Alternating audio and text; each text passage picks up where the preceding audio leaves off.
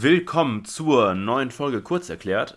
Heute äh, mit einer Examensvorbereitungsfolge. Wir hoffen, dass ihr diese Folge entweder sehr entspannt an einem Sonntag hört oder dass ihr es jetzt unter der Woche hört. Heute haben wir ein Thema oder einen Fall aus dem Verwaltungsrecht. Basti? Ja, wir haben keinen speziellen Fall, sondern wir fangen jetzt heute mit dem allseits beliebten Thema allgemeines Verwaltungsrecht an. Das haben sich alle gewünscht, weil das eigentlich fast jeder hasst. Also ich habe selten jemanden getroffen, außer mir, der Verwaltungsrecht mag. Umso besser ist es, dass wir jetzt mal endlich damit anfangen. Also Staatsorganisationsrecht haben wir soweit erstmal abgeschlossen und widmen uns jetzt dem allgemeinen Verwaltungsrecht. Da habe ich mir zuerst die Frage gestellt, warum finden das denn alle so langweilig? Kannst du dir das vorstellen, warum man Verwaltungsrecht langweilig findet? Nee, für mich ist auch, also Verwaltungsrecht ist mein Lieblingsrechtsgebiet. du hast auch überhaupt keine Ahnung von den anderen. Doch, also römisches Recht und dann römisches kommt, Recht, okay. kommt äh, Verwaltungsrecht. Okay. Römisches Recht muss ich wirklich eine Klausur schreiben. Ne? Ja, ich weiß. Achso. okay, also ich habe mir dann überlegt, warum finden alle allgemeines Verwaltungsrecht so langweilig? Da ist mir natürlich direkt eingefallen, wie waren denn meine ersten Vorlesungen im Verwaltungsrecht, allgemeines Verwaltungsrecht? Ich glaube, wir haben uns erstmal die erste halbe Stunde darüber unterhalten, wie man denn Verwaltung definiert. Was ist denn jetzt Verwaltung? Da gibt es einen formellen Verwaltungsbegriff, einen materiellen Verwaltungsbegriff, einen funktionellen und so weiter. Super langweilig und total irrelevant für irgendwelche Fälle. Also ich glaube, also ich glaub, das Problem ist, wie man da rangeführt wird. Wenn man sich das so ein bisschen mit praktischen Fällen anschaut, könnte das vielleicht schon spannender sein. Deswegen, so, wir werden jetzt nicht den Verwaltungsbegriff diskutieren, sondern wir versuchen, das Abstrakte möglichst kurz zu halten und uns dann in den Fällen abstrakte Frage zu, Fragen zu stellen, wenn die notwendig sind. So habe ich mir das jetzt überlegt. Also, wir müssen jetzt aber trotzdem natürlich ein paar allgemeine Sachen klären, das ist ganz klar. Und zwar erstmal, was ist denn öffentliche Verwaltung?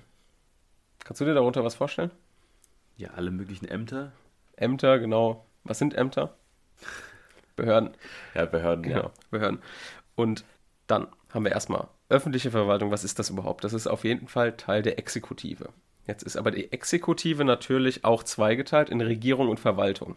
Mhm. Regierung ist aber nicht Teil der, also Regierung ist ungleich Verwaltung. Ja. Weil die sind mit dem Verfassungsrecht betraut und die in der Verwaltung nicht. Mhm. Die in der Verwaltung, also die Verwaltung wird dann nochmal eingeteilt in mittelbare Staatsverwaltung und unmittelbare Staatsverwaltung. Das bedeutet so viel. Erstmal unmittelbare Staatsver Staatsverwaltung sind die eigenen Bundes- und Landesbehörden, also die Behörden, die unmittelbar vom, vom Land oder vom Bund verwaltet werden. Mittelbare Staatsverwaltung ist wieder, wenn bestimmte Aufgaben auf eigene rechtsfähige Verwaltungseinheiten ausgegliedert werden. Ein Beispiel ist hierfür zum Beispiel Städte. Und in der mittelbaren Staatsverwaltung teilt man dann nochmal ein in den Bund und in, in das Land, also in Bundesmittelbare Staatsverwaltung und Landesmittelbare Staatsverwaltung. So ein Beispiel für mittelbare Bundesverwaltung ist zum Beispiel die Bundesrechtsanwaltskammer oder die Bundesagentur für Arbeit. Beispiele für mittelbare Landesverwaltung hingegen sind dann zum Beispiel die Städte, wie ich schon gesagt habe. Städte, Gemeinden, Landkreise, staatliche Universitäten zum Beispiel auch. Das sind alles, ist alles Teil der mittelbaren Landesverwaltung. So, aber das ist ja auch alles immer noch sehr abstrakt. Das heißt, daher wissen wir jetzt nicht genau, was Verwaltung ist. Ich habe mir jetzt immer gemerkt, Verwaltung ist der Teil des Staates, der dem Bürger in der Regel im direkten Verhältnis gegenübertritt. Also wer sozusagen die Gesetze umsetzt aus dem öffentlichen Recht, der, das ist die Verwaltung. Also wer dir gegenüber tätig wird. Verwaltung stützt sich natürlich auch wiederum auf Gesetze. Das heißt, wir müssen gucken, wo kommen denen die Rechtsquellen her, die wir in der Klausur brauchen. Erstmal im allgemeinen Verwaltungsrecht finden wir im VWVFG, im Verwaltungsverfahrensgesetz, finden wir alle Normen, die wir brauchen für das allgemeine Verwaltungsrecht. Also das, was wir in der Begründetheit einer Klage prüfen. Das, was wir hingegen in der Zulässigkeit einer Klage prüfen müssen. Das findet sich in der VWGO, also in der Verwaltungsgerichtsordnung. Das ist dann das Verwaltungsprozessrecht, was daraus entsteht. Und das ist dann Teil der Zulässigkeit. Also wir haben einmal für den materiellrechtlichen Teil das VWVFG und für den prozessrechtlichen Teil die VWGO. Dann müssen wir uns noch anschauen, wer kann denn jetzt Träger der Verwaltung sein? Also wer wird denn jetzt wirklich gegen dir gegenüber tätig? Das können einmal juristische Personen des öffentlichen Rechts sein und juristische Person des Privatrechts. Juristische Person des öffentlichen Rechts sind Körperschaften, Anstalten und Stiftungen können das sein. Körperschaften und Anstalten grenzt man so voneinander ab, dass Körperschaften Mitglieder haben und Anstalte, Anstalte, Anstalte? Anstalten. Anstalten. Klingt auch falsch, aber egal. Nein, an, die, die Anstalten. Die Anstalten, ja, okay. Die Anstalten haben Benutzer. Das heißt, in der Körperschaft sind, wie es das Wort Mitglieder schon bedeutet, die sind irgendwie eingebunden in diese Körperschaft. Die Benutzer von der Anstalt, die nutzen die nur, sind aber irgendwie nicht dort eingebunden. So kann man sich das ein bisschen vielleicht plastisch merken. Stiftungen spielen jetzt eher nicht so eine große Rolle. Dann gibt es natürlich juristische Personen des Privatrechts noch, die sind jetzt erstmal nicht Teil des öffentlichen Rechts, außer wenn sie von der öffentlichen Hand beherrscht werden. Ist jetzt aber erstmal für das allgemeine Verwaltungsrecht nicht relevant. Das heißt, wir gucken und widmen uns erstmal den juristischen Personen des öffentlichen Rechts. Das sind erstmal für uns jetzt Träger der Verwaltung. Okay, dann steigen wir mal ins Verwaltungsrecht ein. Hast du ein Beispiel, wie ist denn mal der Staat dir gegenübergetreten? Bist du schon mal im Konflikt mit dem Staat gekommen? Abgesehen jetzt vom Strafrecht, meine ich. äh, ja, äh, Knollen. Knollen, sehr gut. Ähm, Was ist ein Knollen? Weißt du das? ein Bußgeld? Äh, daraus resultiert ein Bußgeld, Ja. genau. Aber es ist kein Bußgeld. Ja, nee, Quatsch. Also genau, die Bestrafung ist dann Bußgeld. Mhm. Ähm, das ist ein, ähm, eine Rechtswidrigkeit. nee. nee. Also ein, ein Knollen oder ein. Ja, aber äh, er, er resultiert aus einer Rechtswidrigkeit. Oder? damit sagst du, dass ein, dass ein äh, Knollen immer rechtswidrig ist. Der ist Nee, nee, nee, aber- rechtmäßig, wenn du den bekommen Nee, hast, nehme ich an. du behältst dich rechtswidrig? Ah, du verhältst dich rechtswidrig. Und genau. dadurch Deswegen bekommst bekommst du, genau. Und diesen Knollen nennt man, äh, nennt man jetzt juristisch ein Verwaltungsakt ergeht gegen die, dir gegenüber. Ich nenne es Knollen. du nennst Knollen. So, wo ist denn das geregelt? Der Verwaltungsakt. Der Verwaltungsakt ist geregelt in Paragraph 35 VW VfG. Den lesen wir uns jetzt erstmal durch, weil das ist eine Norm, die auf jeden Fall jeder kennen sollte, die auch jeder kennt, nehme ich an. Verwaltungsakt ist jede Verfügung, Entscheidung oder andere hoheitliche Maßnahme, die eine Behörde zur Regelung eines Einzelfalls auf dem Gebiet des öffentlichen Rechts trifft und die auf unmittelbare Rechtswirkung nach außen gerichtet ist. So, wie wir jetzt diesem Satz entnehmen können, sind da ganz viele Tatbestandsmerkmale, die vorliegen müssen, damit ein Verwaltungsakt vorliegt. Wie kann die Behörde noch tätig werden, außer mit einem Verwaltungsakt? Mit einem Realakt. Das heißt, man muss immer abgrenzen, Verwaltungsakt und Realakt. Erstes Merkmal im Verwaltungsakt ist die Behörde. Hier gibt es eine Legaldefinition in Paragraph 2 im, in den Landes-VW-VFGs. Die Behörde, also jetzt der, die Ordnungsbehörde, die dir gegenüber tätig geworden ist, ist eine Behörde, wenn sie durch Hoheitsakt eingesetzt wurde. Das ist, ist, ist in dem Fall der Fall. Dann zweitens unabhängig von einem Mitgliederwechsel. Auch. Handelt unmittelbar im eigenen Namen nach außen. Auch. Ausübung von Verwaltungstätigkeiten. Das sind die vier Voraussetzungen, damit das Tatbestandsmerkmal Behörde vorliegt. Jetzt bei dem Punkt handelt unmittelbar im eigenen Namen nach außen gibt es ein kleines Problem. Das ist vor allem für Examenskandidaten ganz wichtig, denn im Kommunalrecht, da werden wir noch drauf kommen, aber das müssen wir jetzt schon mal kurz ansprechen, ist manchmal die Frage nach der Behördenstellung des Gemeinderates. Eine Frage, die in der Klausur auftauchen könnte.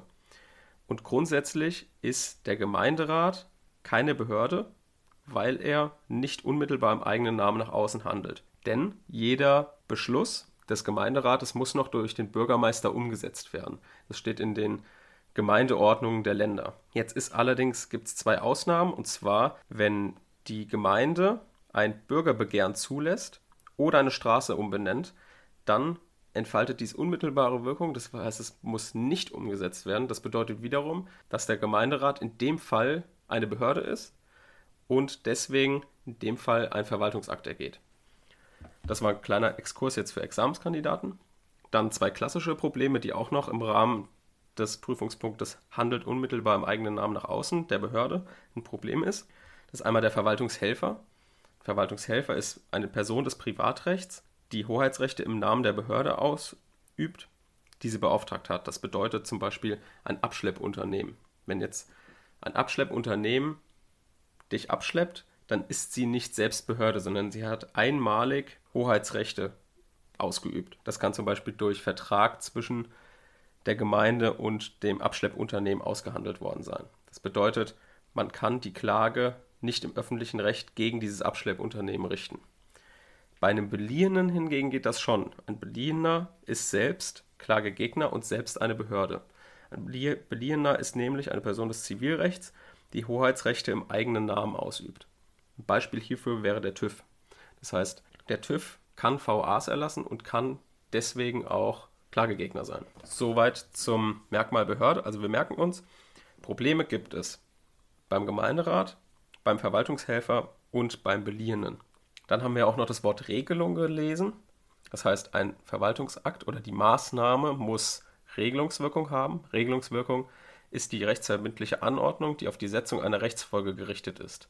Das heißt, es muss eine Pflicht auferlegt werden, zum Beispiel indem du vom, von einem Platz verwiesen wirst oder indem dein Gebäude abgerissen wird, dann kriegst du eine Pflicht auferlegt. Dir kann ein Recht verliehen werden. Das hat dann auch Regelungswirkung. Das ist zum Beispiel bei einer Baugenehmigung der Fall. Dann kann aber auch einfach eine Rechtslage verbindlich festgestellt werden. Zum Beispiel bei einer Dienstunfähigkeit von einem Beamten. Ist im Beamtenrecht ein Beispiel. Genau, wozu brauchen wir die Regelungswirkung? Die Regelungswirkung brauchen wir immer, um den Realakt vom Verwaltungsakt abzugrenzen. Und dann schließen sich daran wieder andere Klagearten an. Dann gibt es einen kleinen Streit, der auch schon ein bisschen veraltet ist, aber den, den werde ich jetzt trotzdem kurz nennen. Das sind nämlich die Maßnahmen der Verwaltungsvollstreckung. Also sowas wie eine Ersatzvornahme, also ein Abschleppvorgang oder ein unmittelbarer Zwang gegenüber einer Person, hat nach einer Meinung in der Literatur immer eine konkludente, konkludente Duldungsverfügung inne. Das heißt, es hat immer Regelungswirkung. Das hat den Hintergrund, dass man früher nur gegen Verwaltungsakte Klage erheben konnte und nicht gegen Realakte. Deswegen wollte man die Leute, die halt unmittelbarem Zwang ausgesetzt sind, irgendwie zugestehen, dass sie sich vor Gericht wehren können. Das ist heutzutage aber nicht mehr notwendig, weil auch da kommen wir noch zu, aber auch gegen Realakte kann man sich per Klage wehren, und zwar mit der Leistungsklage. Das heißt, diese Ansicht, die eine konkludente Duldungsverfügung in jede Ersatzvornahme oder unmittelbaren Zwang hineinliest, ist veraltet und brauchen wir nicht mehr anwenden. Das heißt, wir gucken immer auf den konkreten, auf die konkrete Maßnahme und schauen, hat die eine Regelungswirkung oder hat sie keine Regelungswirkung. Wenn jetzt jemand mit einem Knüppel auf den Kopf geschlagen bekommt, dann ist das hat das keine Regelungswirkung, sondern ist ein reiner Realakt eines Polizisten zum Beispiel und muss dann mit der Leistungsklage oder der Fortsetzungsfeststellungsklage oder was auch immer mit einer anderen Klage als mit einer Anfechtungsklage verfolgt werden. Dann kommen wir zum Einzelfall. Wir haben ja auch gelesen, es muss einen Einzelfall regeln. Und hier grenzen wir also einen Verwaltungsakt von einem Gesetz ab. Weil ein Gesetz regelt immer immer abstrakt generell. Das heißt unendlich viele Sachverhalte für unendlich viele Personen. Das wollen wir nicht. Wir wollen einen Einzelfall regeln. Das heißt, es gibt verschiedene Fallgruppen, die ich jetzt kurz nenne.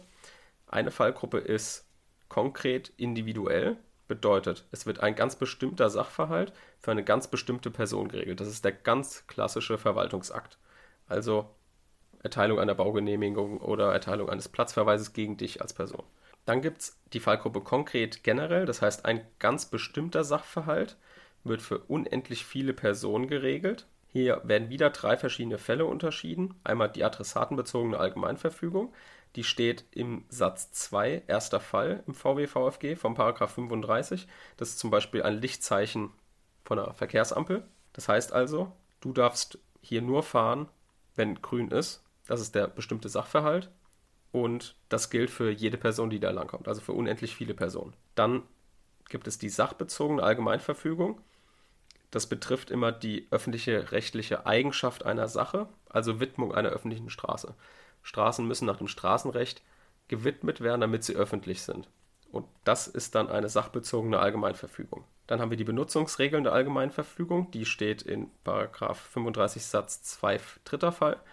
Und das sind ähm, Verkehrsschilder, also ähm, hier wird also eine ganz bestimmte Situation so geregelt, dass jeder das gleich benutzt. Das sind zum Beispiel auch Benutzungsordnungen, können das sein, in einem öffentlichen Schwimmbad zum Beispiel oder sowas. Da wird für dieses Schwimmbad die Benutzung geregelt.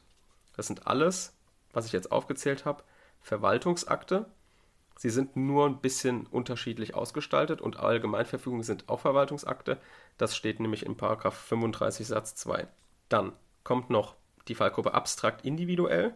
Abstrakt individuell sind un unendlich viele Sachverhalte für eine ganz bestimmte Person. Also abstrakt, viele Sachverhalte, individuell für eine ganz bestimmte Person.